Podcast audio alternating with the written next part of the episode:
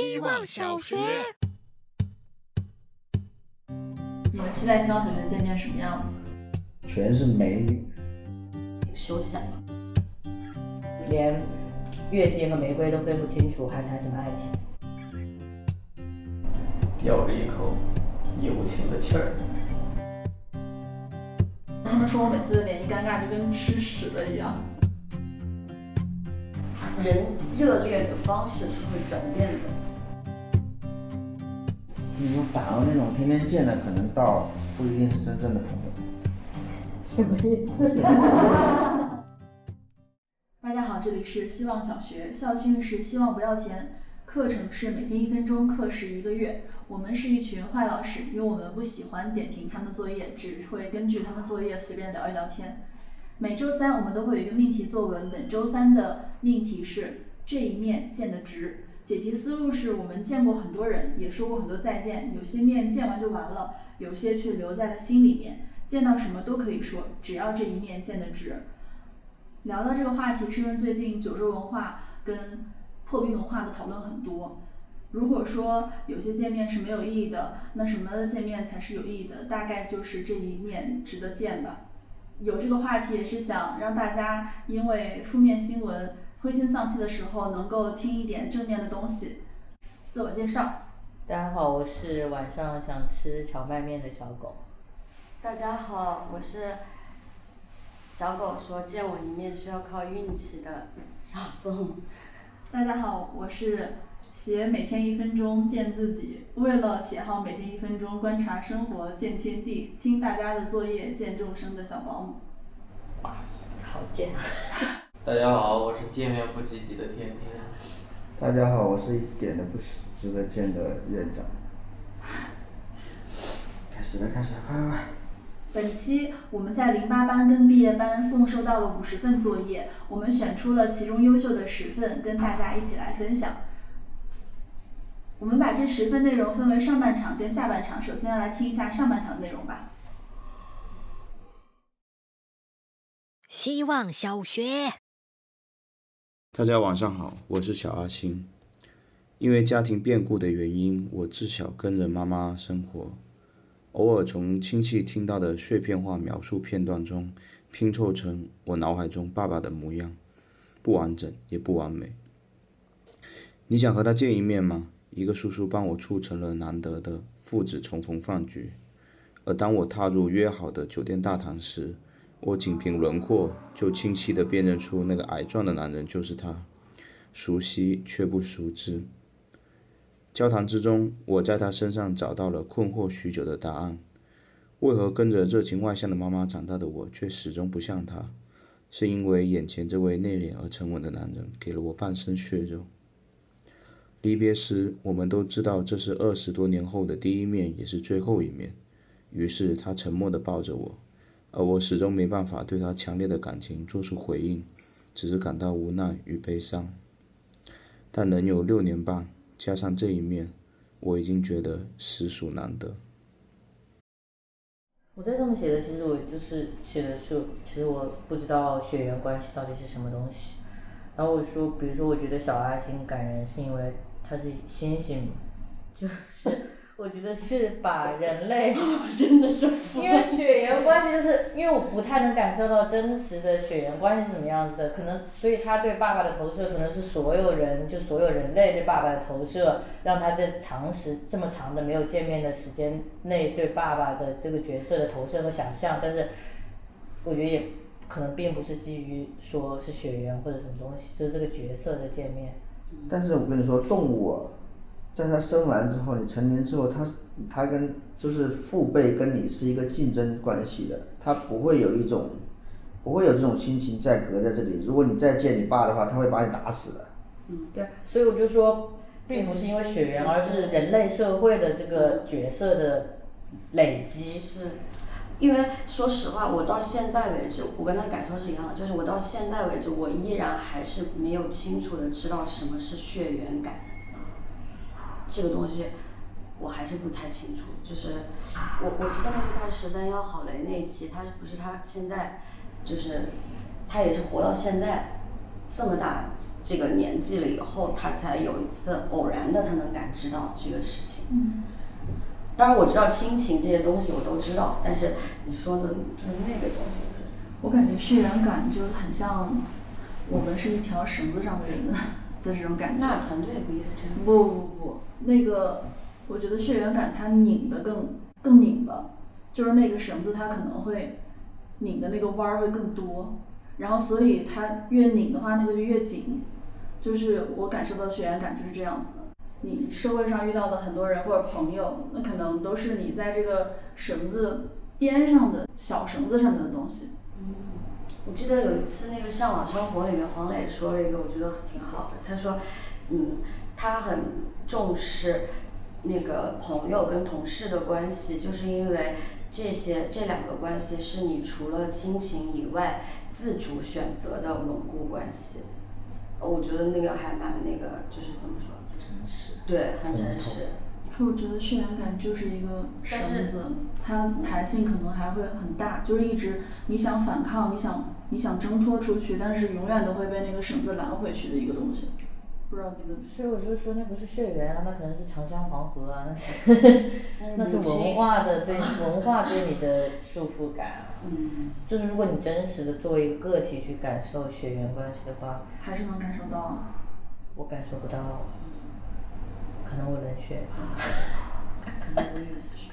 好，让我们进入下一篇。第一个话题就聊这么聊到冷血了。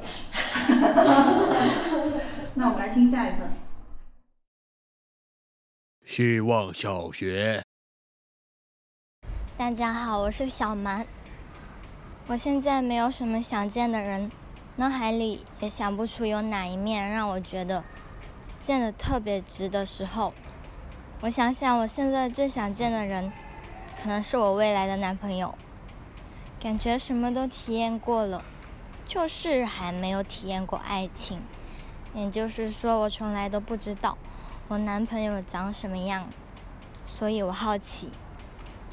关于爱情和异性，最近真的有很多负面新闻。可是对于没有经历过的事情，还是想要经历一下，不管是好还是不好。但是这种东西可遇不可求吧？你也不知道它会是一块蛋糕，还是一块炸弹。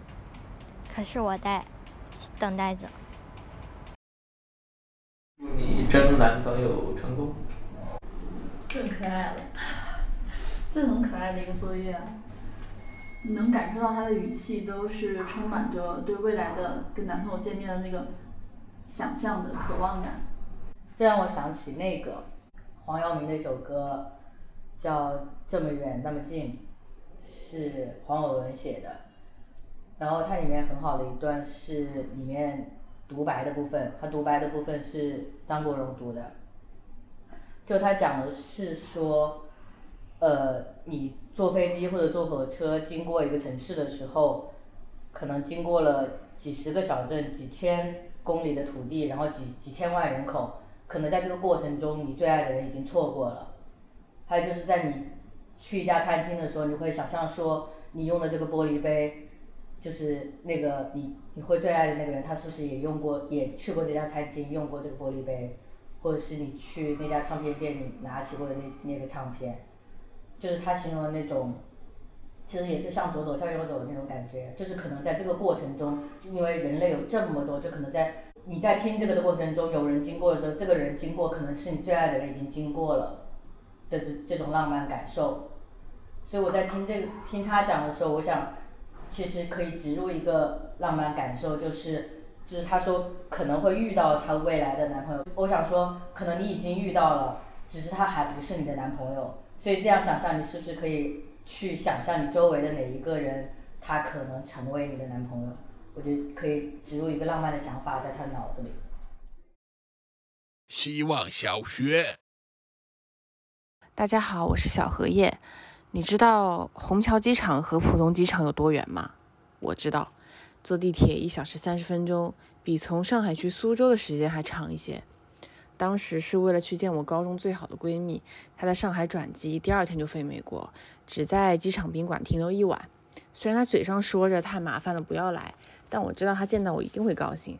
成年人的面见一次少一次，所以多见一次就赚了一次。于是我怀着一腔热血，一头扎进了地铁。等下了车，兜兜转转不见他，一看手机才惊觉自己去错了机场。要不就算了吧，他给我发信息，但我知道他见了我一定会很高兴。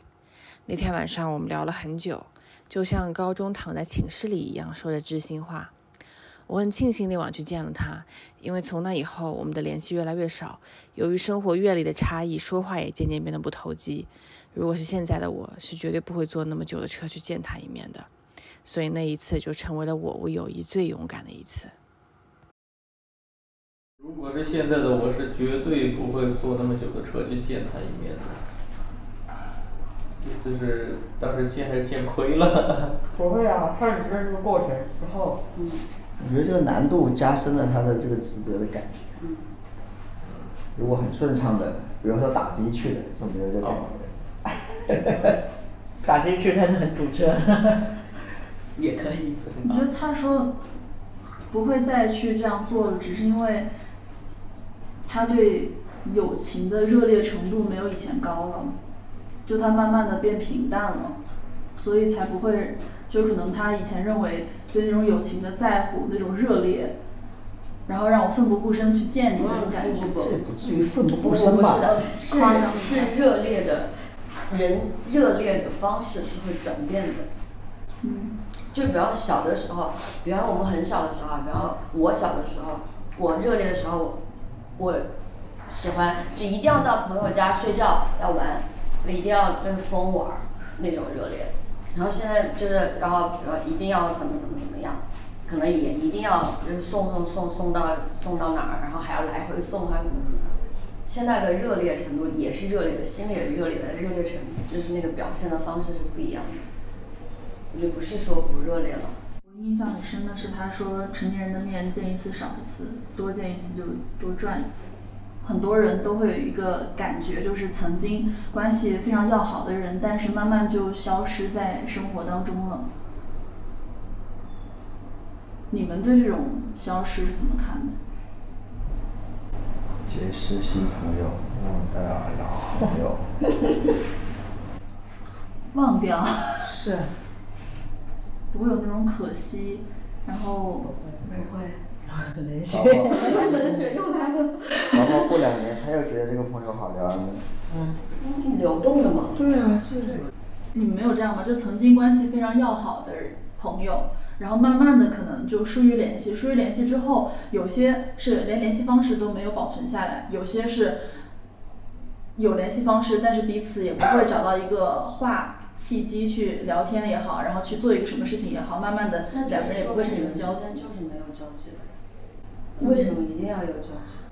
就是，如果这个人还很想跟你做朋友，他会一直，比如说跟你产生关系，或者是去主动的去联系你，无论是有目的性，或者是真的很喜欢你这个人，就他是一个朋友之间的联系，他是一个双向的，就是我觉得是两两两个人的事情，也不是一个人的事情，所以我觉得也没有什么可惜的。可惜你就去继续跟他聊呀，去了解他呀，去了解他的生活呀，对吧？你觉得这个人值得做朋友的话，那，那你就努力的去继续做朋友啊。就是他心里的那种对可惜感是什么？我说我对，我不太清楚其实。当这个交流没有的时候，我只能靠一种感受和一种回忆去去维持我们之间的感情情感。所以我觉得那个有点可惜，就是没有交流了，没有交流让我觉得有点可惜。但你的意你的精力有多少，你愿意分给他？你你你别不要一就是一边觉得可惜，一边又不愿意分精力给他。你如果愿意分精力给他，你再说可惜。就是如果愿意分精力给他的话，肯定也会自己去找话题跟他聊。是啊。而且还有包容度吧，我从来不觉得我跟，比如说。很久没联系了老家的同学，我一直不觉得我我跟他的，我跟他们，或者是别的地方的朋友，他们有什么本质上的不同？就是我我反而会很好奇，他们这么久没联系了会变成什么样子？我更有的跟他们聊。我是那种我把他当做是朋友的人，我都会维系，就是我会维系的，就不管是频率是什么样子，但是我会维系。你说反而那种天天见的，可能倒不一定是真正的朋友。什么意思？我是说，真的有一些真的离得很近，然后偶尔又出来吃个饭啊，然后但是其实就是可能还不一定是真正的朋友。我觉得你可以分开来看，就是林奕华一个话剧里说的，就是我们的那个缘分很浅，但感情很深，这这个东西是可以分开的。你不是说你跟一个人，你觉得那个感情很深重，你就会一直跟他保持联系，这种东西都可以分开。嗯，对的。嗯，我觉得有解决到。那我们听下一份喽。希望小学。大家好，我是小说家。下回我们在波士顿见吧，或者欧洲。将近分别时，我们这样约定：不知从什么时候起，我们也像过去的人那样，分别以后，下一次何时见面，在哪儿见面，都变得不能确定。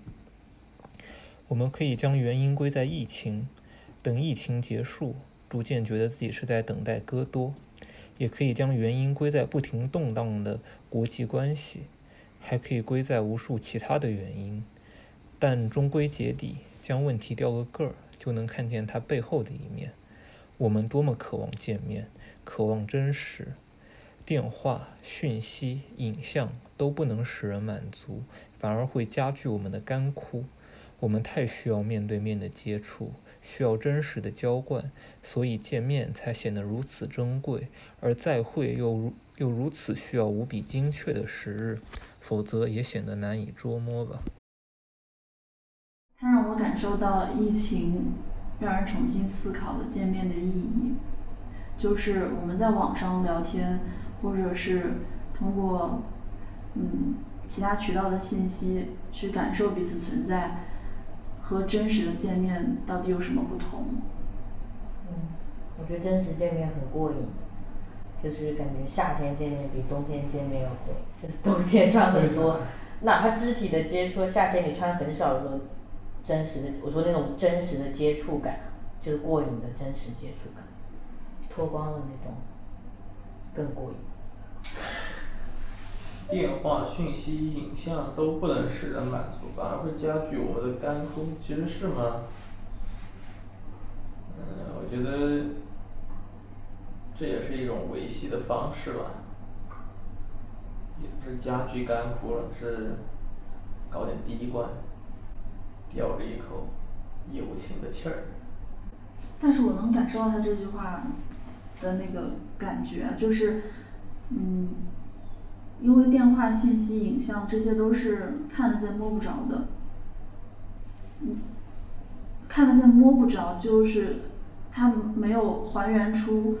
跟人见面的那种真实的触碰感，这个触碰感可能是真实的触碰，我的身体碰到你的身体，也有可能是眼神的触碰，就是这些它可能在还原触碰感的真实上面都没有很好。影像来说，它你确实能看到对方，但是那跟你看一个电视剧，跟你看一个综艺节目，其实也也是感觉是一样的，就总觉得好像有一个屏幕隔着我们。嗯，但是人的问题不是影像的问题。对，我也觉得是这个，是这个，就是，呃，比方说我在看书的时候，我也不觉得我跟作者隔着什么，嗯，我就觉得我跟他跟他聊天，他就在我面前，而且我就觉得我很能清楚的能感知到这个人。我在看综艺节目的时候。我也能，我能感知到工作人员，能感知到导演，能感知到编剧，能感知到里面每一个人的很小的情绪这些东西。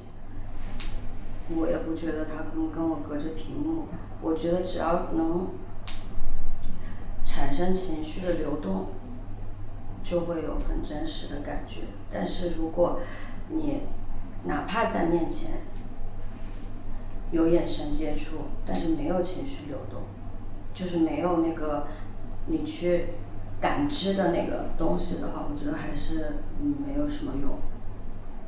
那我们来听下一份喽。希望小学，大家好，我是小凌波。这一面见的值，与父亲的最后一面何止是值，是无价吧？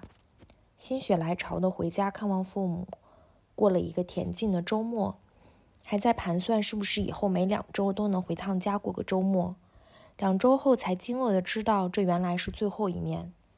于是那最后一面被无数次的在夜晚被回忆、被咀嚼。在梦里投射和再现，一遍又一遍的放大所有细节，直到成为一个习惯。所以很久的一段时间，我都拒绝所有的最后一面：离职日、分手那天、毕业典礼，直到现在依然拒绝。可能是拒绝失去，拒绝否定，拒绝悲伤。不知道什么时候这个行为能被治愈，也许是时间。嗯。讲了他跟父亲的最后一面，他认为已经不是值了，是无价。呃，我我我，我其实我之前回家的时候，我有一个这种感觉，就是总觉得不管结果会怎样，但见到了就觉得见到这一面值了，就是姥爷的身体情况的问题，嗯。我记得小时候我爷爷去世的时候，就我始终没有看最后，不是他那个意识的作用，我说他已经死了之后的最后一眼的状态，因为我很害怕，就是记忆里有他已经死的那个状态，我就想一直都是活着的那个状态，那个是我唯一就是不敢见的最后一面。因为我觉得其他的最后一面，其实能知道是最后一面已经是很幸运的事情了。就是他说毕业啊，或者离职啊，或者什么，因为你明明明知道最后一最后一次。那我这两个我都看了，我就是我爷爷，就是一个是一个是我明明知道，我就是知道那个是最后一面，我就是知道那个是最后，他意识清醒的时候，那个是最后一面，然后我就。就是从来不跟他就是有那种很拥抱这样子的行为的，嗯，然后那次那次我就在医院，他就把我送到电梯门口，然后我就抱了他，我就觉得完了，我就去我就鼓起勇气抱了他，我就知道这是最后一面，然后果不其然，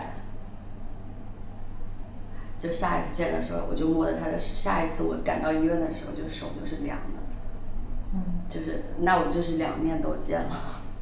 所以我说，你知道是最后一面的时候，其实还是幸运的状态。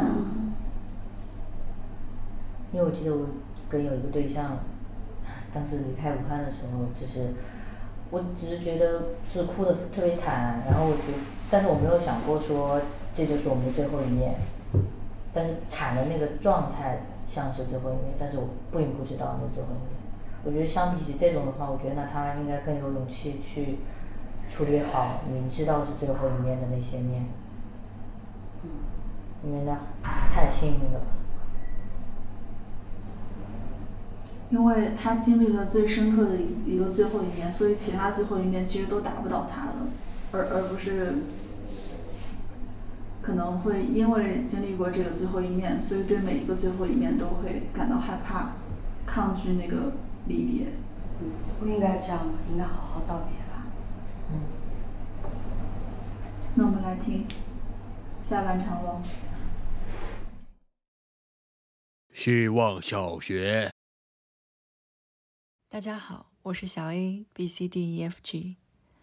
我不太喜欢这个题目，写试卷的时候从来没敢写过。我不喜欢这个题目，谢谢希望小学帮我圆了梦。不喜欢的原因，我想是在于这个值，值不值得是人类发明出来的计量工具。传说外观很像天平，一边摆着付出，一边摆着收获。计量单位多变，不曾统一。比如付出的那一边可以是两千块的路费，可以是三个小时的下午，可以是灵魂出窍的陪笑；获得那一边可以是一堆八卦故事，可以是一顿美食，可以是一行热泪。摆上了就得算，算了才知道值不值。我懒，所以不喜欢。见面是个有趣的词。我得用正面来面对一个人才叫见面。既然彼此都看到了正面，如果非要用一个计量工具，那就用皮尺吧。我想跟你比一下，谁的头围更大。嗯，昨天其实有几份作业都讨论到了这个题目里面这一面见的值，这个值就好像为这个关系做了一个数学上的那种统，就是统计，会有一个算计的计算的一个感觉，然后还有一个抱有一个企图心再去跟别人交往的感受。你们是怎么去感受什么是值？我觉得值啊，值它确实不是先行的一个东西。它是一个后来者，就是一个结果，但它确实存在。它存在的是有可能不是在于你去描述对方、描述别人，而是在于解释自己的状态。就是很多时候是你自己可能那个时候只是最后反应过来的是自己没有调动好自己，自己没有收获到自己应得的东西，而不是在于评价描述别人。我觉得这样想的话会更开阔一些。因为我写的就是，本来我说所有恋爱都是值的，但是所有的见面都是不是值的？我觉得我没有开阔成这样，就是我或者说我觉得我自己的能量没有多到这样。对，我也我也是，我是觉得他小 A B C D F G 他，呃厉害的地方就是他可能。阅历比我们要多一些，我只是这样觉得。我在听他这个东西的时候，我觉得这是他厉害的地方吧。但是我现在确实是没有达到这个开阔度。那我们听下一份喽。希望小学。大家好，我是小雪球。见面对我来说是一件很难的事情，因为一直长胖。见很久没见的朋友或者亲戚，都免不了要被说怎么又胖了。为了避免听见这种话，我宁愿不见面。我从不惧怕冷场尴尬，我不喜欢见面，只是因为对自己的身体不够喜爱，因此更难在别人面前呈现放松的有趣的状态。所以那些能够见面的人，都是值得我为他们去和自己进行思想战争的人。但我最近也发现了一种方式。就是不去设想别人的评价，想象着对方是戴着笑脸的面具来和我互动的，哪怕那只是装出来的。这样我在赴约的时候也不会以紧张的状态去准备。见面后，多数情况下对方真的不会对我做出什么负面评价，而我也会真的因此更投入到线下交流中去。很多见面也变成了当天的快乐源泉，变得值得珍藏。这就是我的从不值得到值得的体会。我从他作业里面有一个共鸣感，就是见面困难，有时候不愿意见面。他上面说他他不喜欢见面，是因为对自己身体的不喜爱，没办法呈现放松有趣的状态，所以他每次见面他要进行一些思想斗争。我我有时候不想见面，是因为就是会怕怕尴尬。跟别人之间产生那个尴尬的那个气氛，是让我觉得非常抓狂的，就是觉得很难受，就那种感觉，所以就会避免跟自己没有把握的关系去见面。我对所有关系都没把握。我想起以前大学第一次，大学第一次跟班上男生，我们寝室跟班上男生出去吃一顿烧烤，然后。当时有一桌有一个男生，他当时开了一个黄腔，我室友就看到我当时脸特别尴尬，他他们说我每次脸一尴尬就跟吃屎了一样，所以就会很惧怕跟别人见面。他这个见面方法论很值得参考，呃，他其实是切入到了有一些深层次的心理的机制。就是就是不去设想别人评价的。对。人都会有预设吧，一预设就会歪曲别人的意图，它几乎发生在所有的人与人的接触里面。怕评价是挺主要的一个原因，害怕见面，因为你跟他见面之后，两个人产生的交流、行为，这些都会影响到你对你们彼此对彼此的看法。你们不去害怕这种东西吗？害怕。会啊。但是你不期待反馈吗？你没有这种，哪怕是糟糕的一个印象，就你不期待反馈吗？就是都是一面镜子，能够看出来你跟别人相处的时候你自己是什么状态的，或者你更在意什么东西。嗯，没有反馈你怎么办呢？嗯。但很很难的是，嗯，就比如说有一些东西我会去克服啊，就是因为听他的我就想到之前提案的一个客户，就比如说这种东西我是一，因为他一定摆在那里你要去克服它，我就会去克服。但是有一些我可以预估到说我在这样的见面里面我会尴尬或者我会不舒服，我有时候就会我就会直接说我不想面对这个我就不去了。嗯，我也我也是这样。就所以，我也没有说要硬碰着硬让自己去克服这个尴尬。我觉得我会评估自己的当 当下的那个能量状态，去看在这里面能不能消耗。如果不能，就如果他不是一定那个人，那就下一次。我当下的能量状态是根据我当下的嗯肿不肿、浮不浮肿。浮不浮肿是什么意思？会有时候感觉到，我有时候会觉得我水肿。水肿。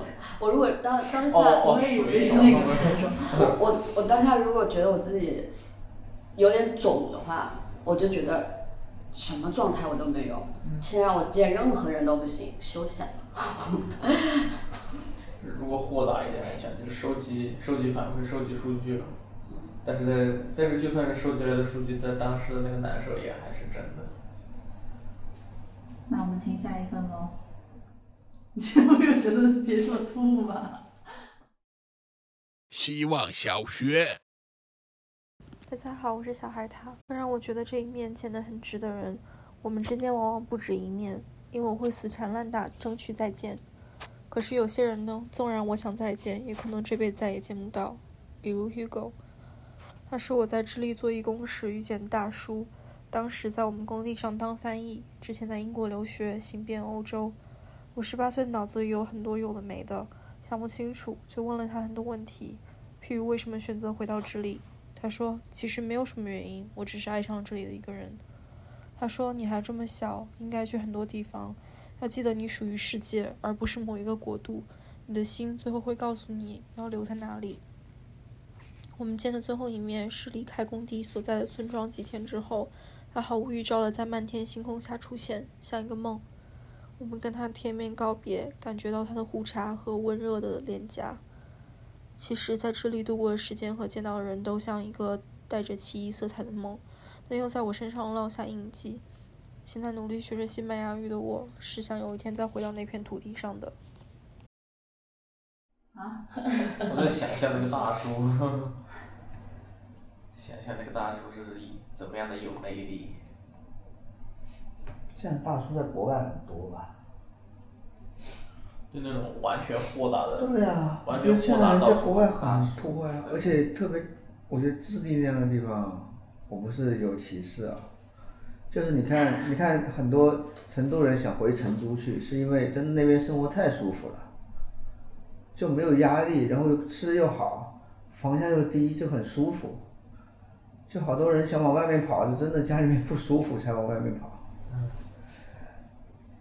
就是像广东人也是喜欢，广州人也是喜欢回广州，也也不想出来，就真的那个地方太舒服了。就智利可能，他会建议别人往外面跑，是因为可能确实生活会不是这么舒服吧。但我觉得国外外在外面能碰到特别多这样的人。但是我觉得你在中国也是一样，你只要愿意跟那些街上的就是一些那些人聊天，我们就比方我看那个那个美就是那个宵夜江湖里面那些做烧烧烤摊儿的那些那些人，他们说的话真的太屌了，就是。对啊，都是这样的人呐。对啊，你只要愿意跟他聊天，那。他说出来的话都是非常厉害的话，就是比那你在书上看到的或者什么教授什么的厉害的很多的。你只但是只是说这个环境里面大家不像国外那样子很就是就是热络的就可以聊起来。这都是那种擦肩而过的老师啊。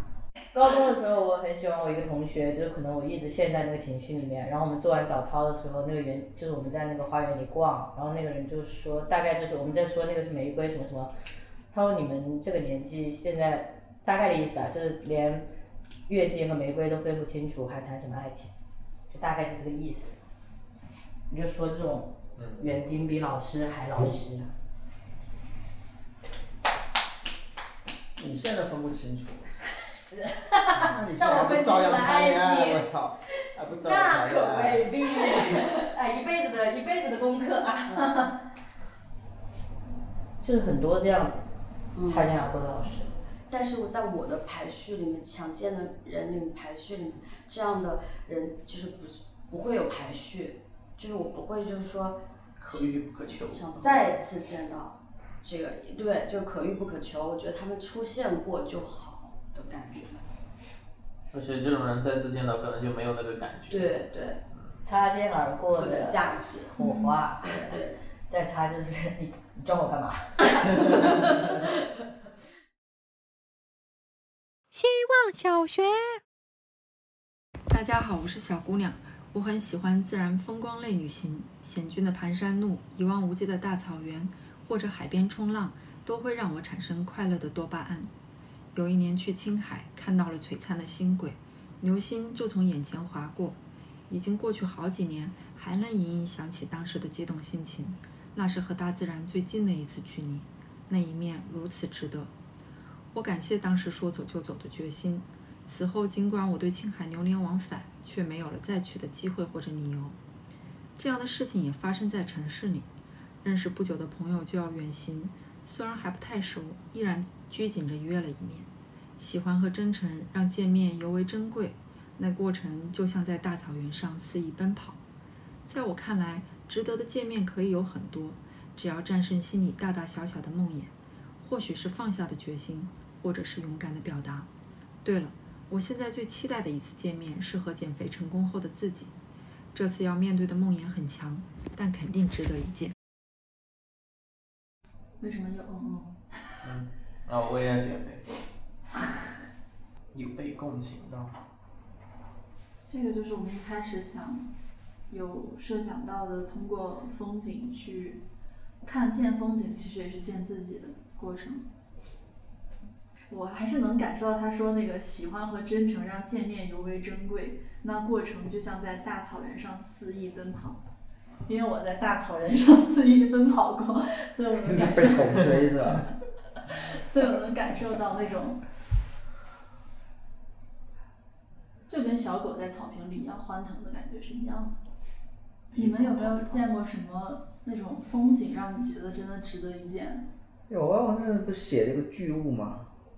就是静安园林的里面有几棵特别大的梧桐树，你大到已经觉得你。活着就是一种渺小的感觉，你们可以去看一下。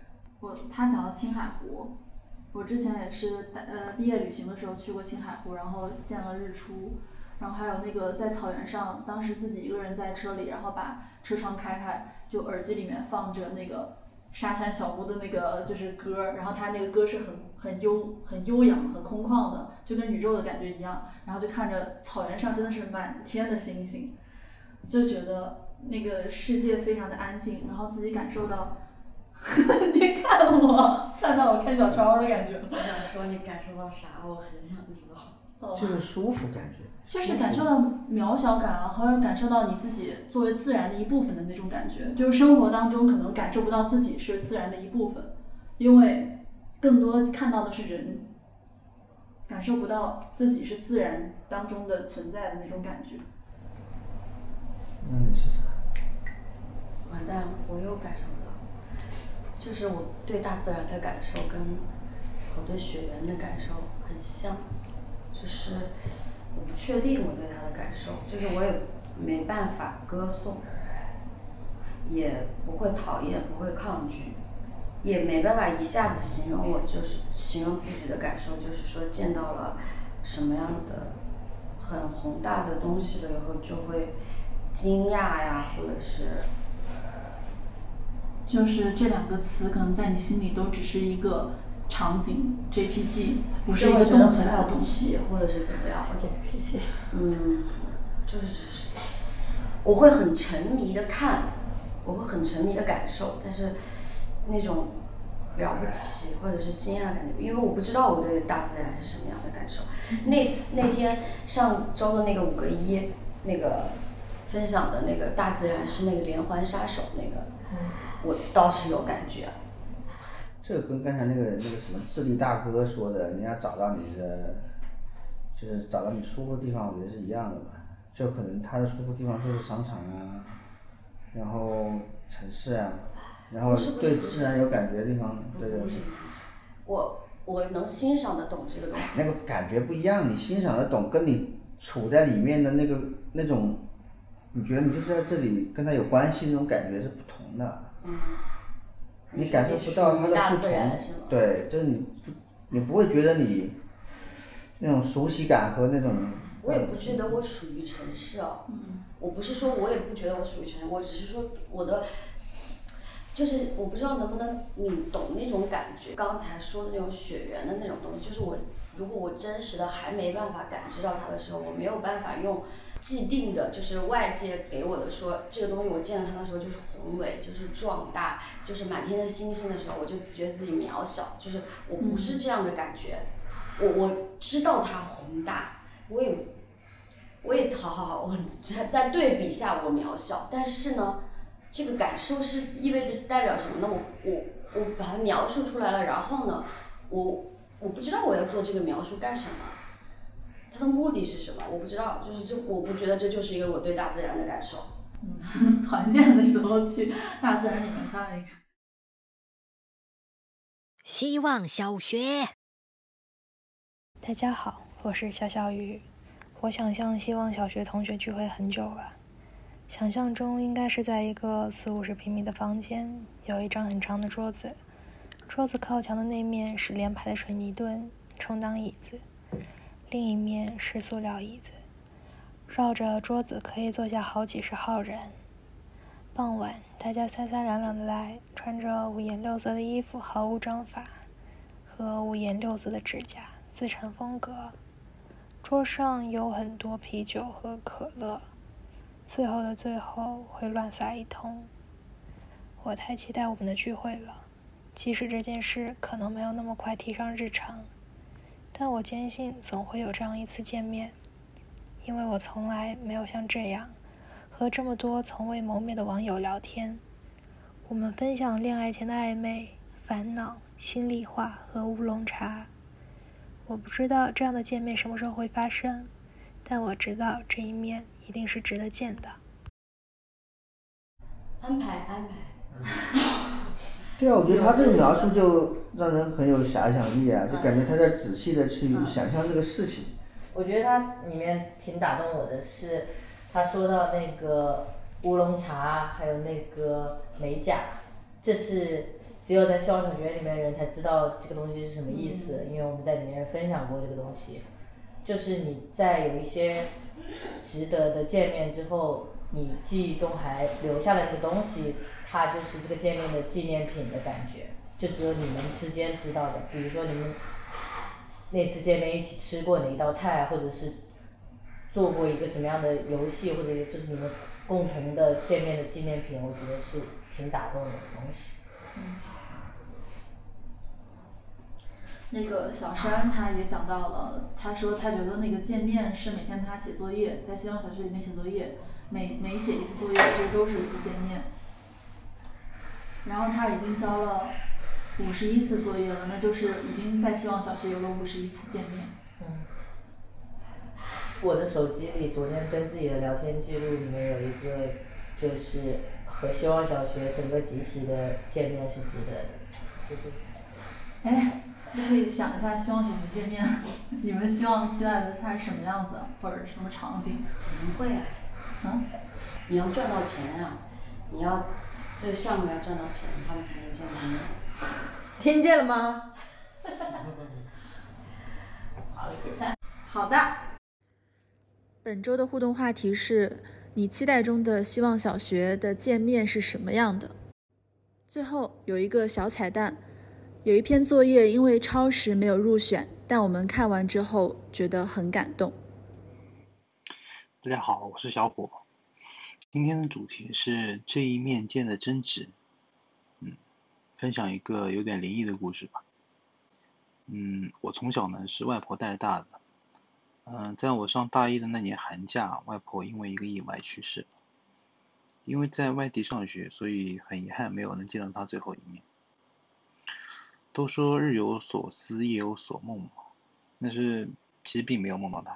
一年多里面，并没有等到所谓的托梦这件事情，一直到大三下学期有一天午睡啊，睡梦中就看到熟悉的外婆到学校来看我了，手里面拎着满满两大袋我最喜欢吃的零食，然后就出现在宿舍走廊的门口，笑眯眯的看着我。啊，我心里当然知道那是不可能的，因为他已经去世了嘛，但是我还是很高兴的，冲上去想要抱住他，但是。他一直挥手让我走，最后也没有能上演电视剧里面那种温馨的画面。等我被外婆赶走之后，这个梦就醒了。后来我上网查了一下，有一种说法是说，老人会觉得，呃，灵魂碰到人啊，对人会不太好，所以会避免身体的接触。不过就算是这样一面啊，也补补足了我心里一些缺憾。嗯非常感谢这个主题，让我想起一件对我很重要的事情。们期待希望同学见面什么样子？全是美女。我也一样。大家可以在小宇宙、喜马拉雅和网易云播客搜索“希望小学”找到我们。